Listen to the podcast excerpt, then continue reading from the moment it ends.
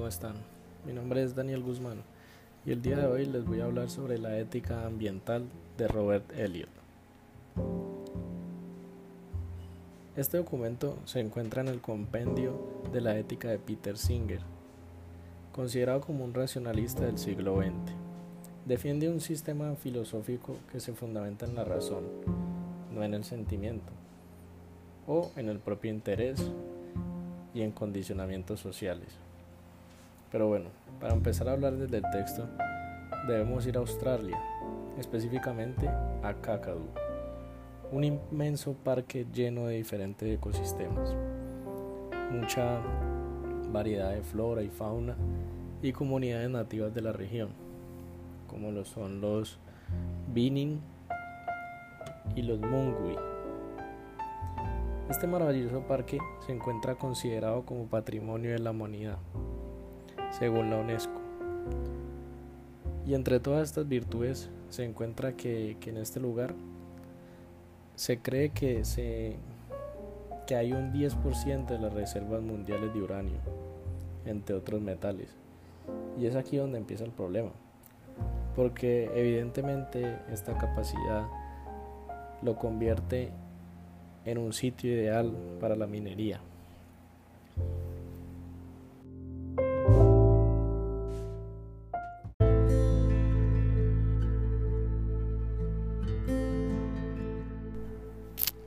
Como ya sabemos, hoy en día la industria minera es una industria mundial que mueve cantidades de dinero impresionantes, pero la acción de extraer estos minerales de la tierra afecta directamente al medio ambiente, como en la contaminación del agua, por ejemplo, lo que afectará a todo ser vivo que se encuentre en el lugar, convirtiendo un ecosistema natural en una mina industrial, lo que ya ocurrió en una de las zonas de este parque, donde se encuentra ubicada una mina de uranio.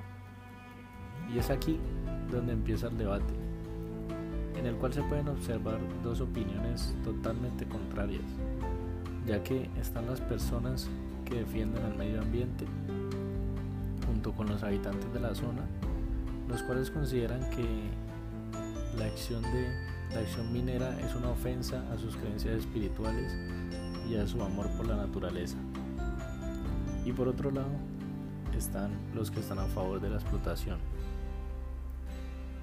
En este debate vamos a encontrar argumentos que defienden la vida y la integridad de todo ser vivo por encima de, cualquier cosa.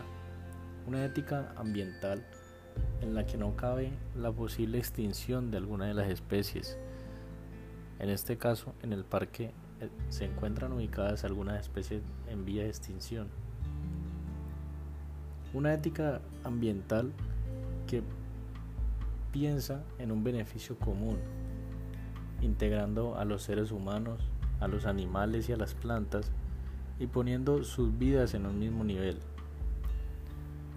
Y por otro lado están los argumentos de la industria minera, los cuales están basados en un aumento económico para la región y también en que se puede generar una fuente de trabajo para los habitantes de esta y por ende generarles una fuente de ingreso a ellos y así ellos estén conscientes de que puede haber consecuencias, consideran que el beneficio que se puede extraer es mucho mayor.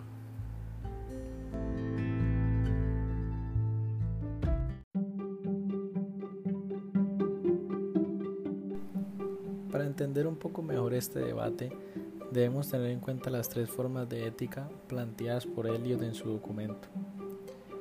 En primer lugar, tenemos la ética centrada en el ser humano, en esta filosofía, lo único moralmente a considerar es la felicidad e infelicidad de los humanos, lo cual puede verse afectado o no por lo que suceda si se realiza la minería, por lo cual esta ética va a depender de la persona, de su punto de vista y de sus principios morales. Enfocando esta ética en la problemática del parque, podríamos considerar algunos ejemplos como que algunas personas podrían conmoverse por la situación de determinados animales, Otros podrían entristecerse por la pérdida de especies, otros por la pérdida de goces recreativos o estéticos particulares, o por los cambios climáticos resultantes. Y por otro lado, están los que se podrían ver afectados si la minería no se realiza, entristeciéndose de pronto por alguna pérdida de una posibilidad económica, por alguna pérdida de un proyecto por la pérdida de las ideas que tenían pensadas, de las ganancias que podrían realizar con, con la generación de la minería en este parque.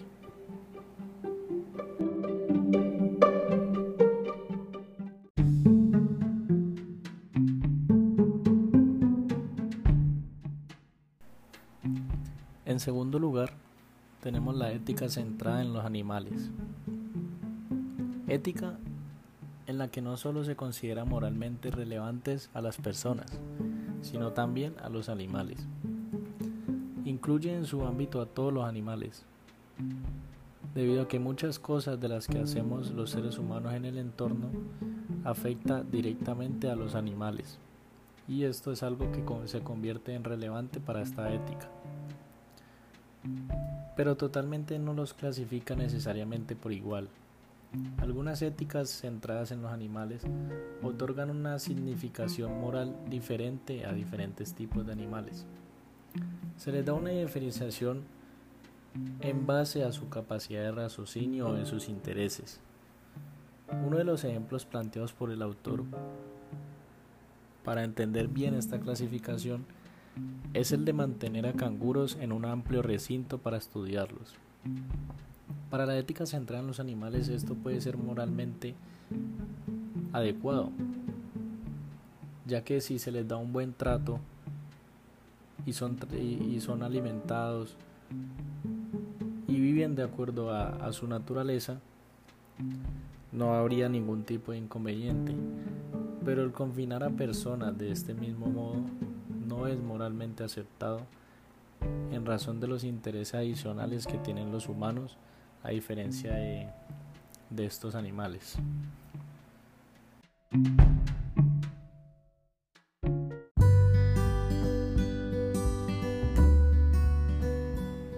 Por último, tenemos la ética centrada en la vida.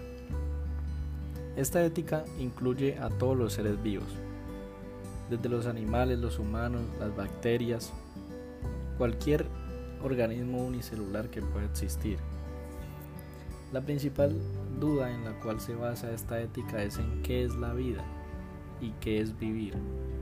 Una ética centrada en la vida considera moralmente relevante a todos los seres vivos, aunque no necesariamente con igual significación moral, ya que en esta ética se puede dar el caso de que sea más importante salvar a un animal en vía de extinción que a un arbusto que se encuentre en diferentes lugares del mundo, aun cuando ambos sean moralmente relevantes. Sin embargo, la primera puede ser moralmente más relevante por su condición de ser un ser vivo complejo. Esta ética centrada en la vida exige que a la hora de decidir cómo debemos de actuar los seres humanos, tengamos en cuenta el impacto de nuestras acciones, sobre todo ser vivo que se pueda, que se pueda ver afectado por esta acción. Por ejemplo, en el caso del parque, al realizar la acción minera se debe tener en cuenta las consecuencias que esta va a conllevar, por ejemplo, la tala de árboles, la destrucción de la vegetación, la contaminación del agua, lo cual va a afectar directamente y considerablemente a los seres vivos que se encuentran en la zona.